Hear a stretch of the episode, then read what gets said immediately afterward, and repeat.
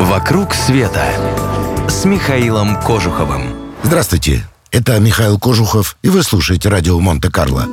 В список мест, обязательных для посещения хотя бы раз в жизни, я бы без сомнений поместил водопад Виктории на границе Замбии и Зимбабве.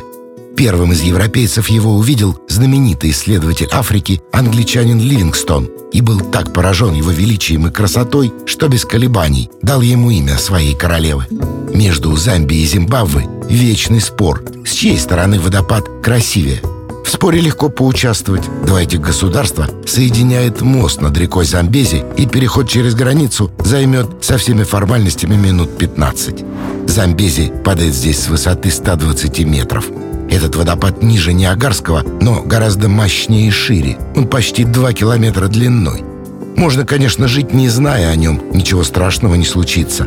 Но когда стоишь перед водопадом в облаке брызг, когда глохнешь от его рева и грохота, вся жалкая незначительность твоей жизни открывается с неоспоримой очевидностью.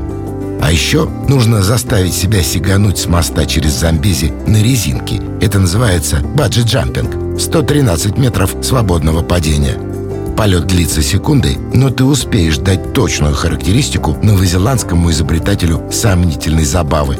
А заодно и самому себе за то, что заплатил собственные деньги за этот кошмарный ужас.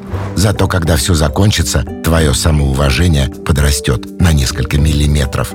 Водопад Виктории вообще отличное место, чтобы пощекотать нервы. Из других развлечений рекомендую рафтинг ниже водопада. Это, пожалуй, один из самых мощных коммерческих сплавов по горной реке во всем мире. Не нравится? Тогда попробуйте спидбоут, еще одно изобретение новозеландцев. Сверхскоростная лодка, которая носится по порогам Замбези, заставляя участников визжать от удовольствия и страха. Ах, вы не любитель экстрима? Тогда отправляйтесь на сафари в национальный парк. Львы, бегемоты и носороги ждут не дождутся, когда вы их покажете своим детям. А останавливайтесь в отеле, который называется «Суши и шума». Нигде больше я не встречал такого безупречного сочетания простоты и комфорта. Отель стоит на деревянных сваях высоко над землей, слоны проходят прямо под тобой, а обезьяны нагло воруют бананы, предназначенные тебе на завтрак. Хотите увидеть все это своими глазами? Тогда поехали с нами. Все подробности на сайте клуба путешествий Михаила Кожухова www.travelclub.ru